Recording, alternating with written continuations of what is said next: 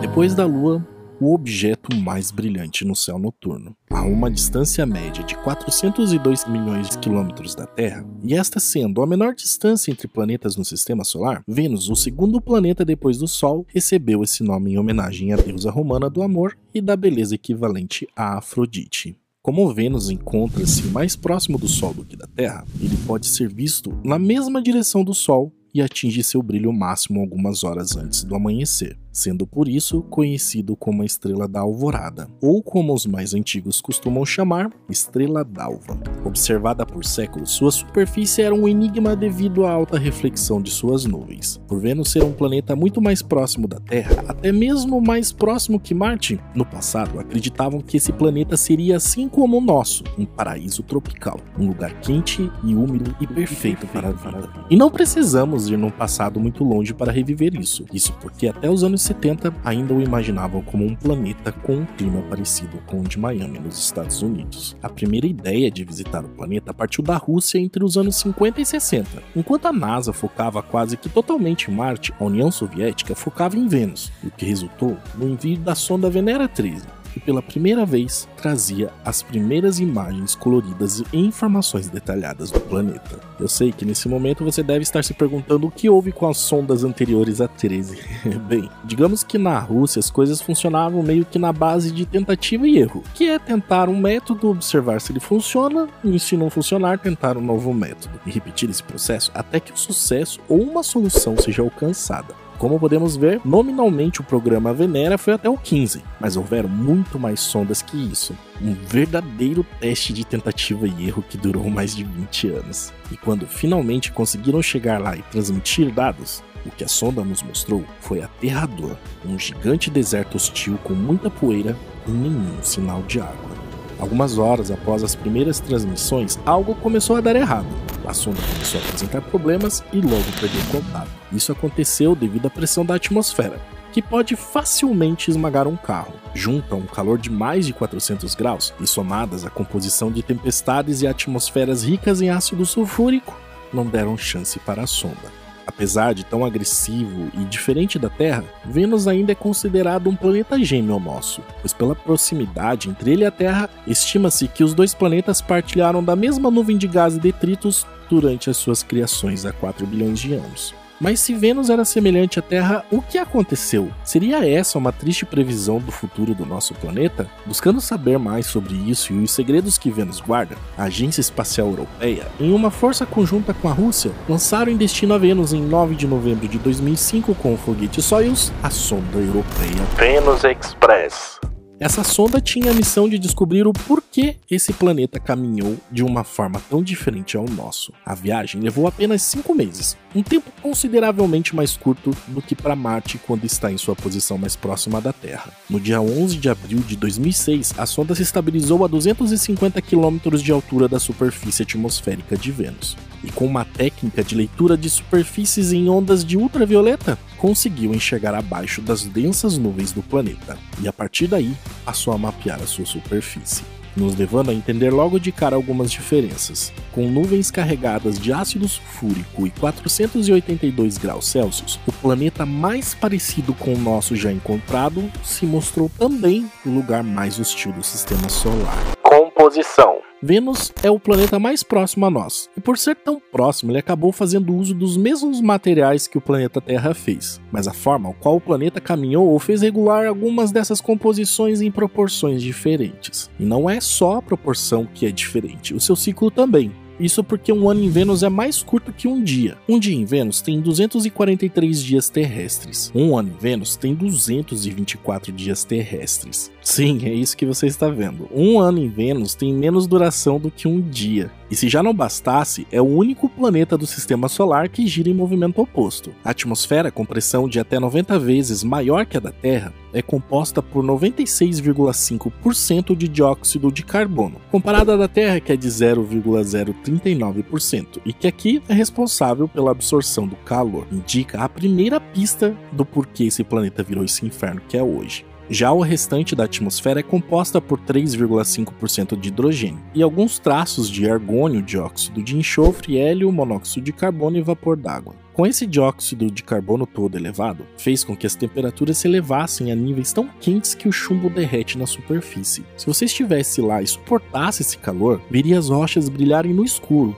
e sim, mesmo com todo esse inferno quente, você ainda estaria no escuro, já que as nuvens retêm até 95% da luz solar. Estar lá seria como estar em um apocalíptico cenário assustador. Um inferno quente, onde 85% da superfície é formada por vulcões supostamente nativos e lava solidificada. Hoje sabemos que a água na superfície é zero, mas ao analisar a atmosfera do planeta, descobrimos que existem pequenas quantidades de hélio, hidrogênio e oxigênio escapando da atmosfera. Em uma simulação de computador invertendo o escape desses gases na mesma proporção, chegou-se à conclusão de que, em um passado não muito longe, existiu um oceano que cobriu nada mais nada menos que 90% da superfície do planeta. Mas se Vênus teve tanta água, o que aconteceu com ela? Assim como aconteceu em Marte, o culpado tem nome: os ventos solares. Descobertas.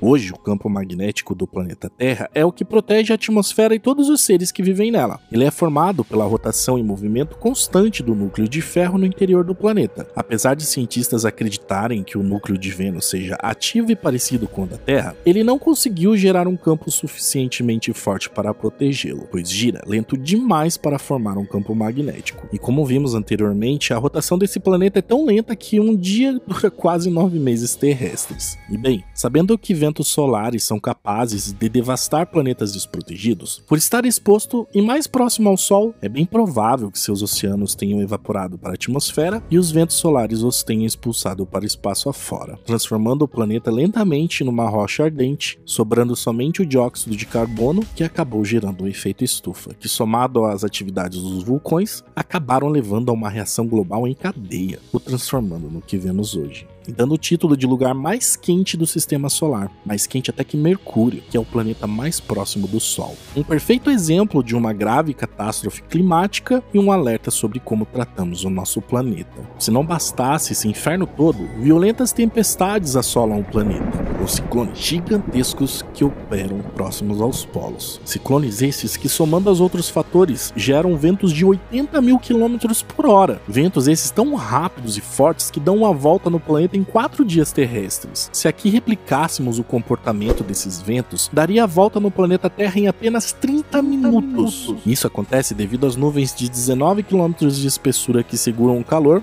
a energizarem as nuvens. E pelo planeta estar muito mais próximo do Sol, acaba dando mais força a essas nuvens com a absorção de calor e energia, fazendo os ventos chegarem facilmente a essas velocidades absurdas. Para você ter noção, aqui na Terra, ventos acima de 300 km por hora costumam ser associados aos maiores tornados e furacões, e são raros. Mas em Vênus, são muito comuns. Aliás, até os furacões em Vênus são monstruosos, atingindo incríveis 1.900 km de largura e mais de 20 20 km de profundidade são quatro vezes maiores que o maior furacão já registrado aqui na Terra.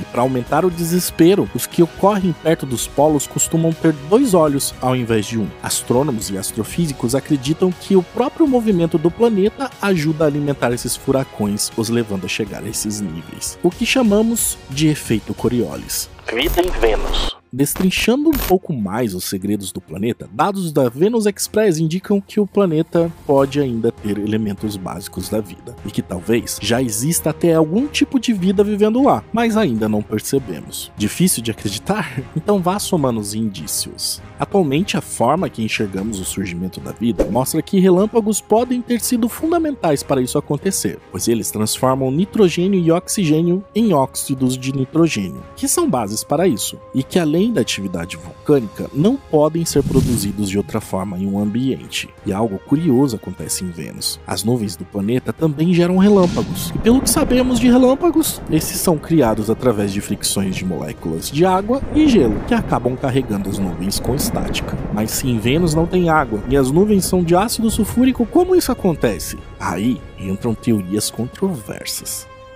Somando a possibilidade do planeta ter água em suas nuvens, Vênus pode não estar morto. Isso quer dizer que seus vulcões ainda podem estar ativos. Alguns cientistas deduzem isso devido às flutuações de enxofre nas nuvens do planeta, o que costuma acontecer só quando vulcões entram em erupção. Sabendo que a reação química que os vulcões causam com a troca de material entre o interior e o exterior do planeta, reunimos aqui mais um elemento básico para a criação da vida Para reforçar a teoria, a Venus Express identificou que 85% do planeta é coberta por lava solidificada com poucas crateras de impacto, que indica claramente que a superfície do planeta é nova e surgiu em média entre 500 e 600 milhões de anos atrás indicando também que esse evento liberou trilhões de toneladas de dióxido de carbono e enxofre, contribuindo ainda mais pelo que o planeta é hoje, fortalecendo a ideia de que no passado o planeta era mais frio. E curiosamente, a superfície nas regiões mais altas são muito mais antigas e conseguem mostrar mais o seu passado. E ao analisar essas rochas, foram encontradas evidências de rochas que foram criadas em locais com água. E não é pouca água não, estamos falando talvez de gigantescos oceanos, mais uma prova substancial de que o planeta no passado teve água.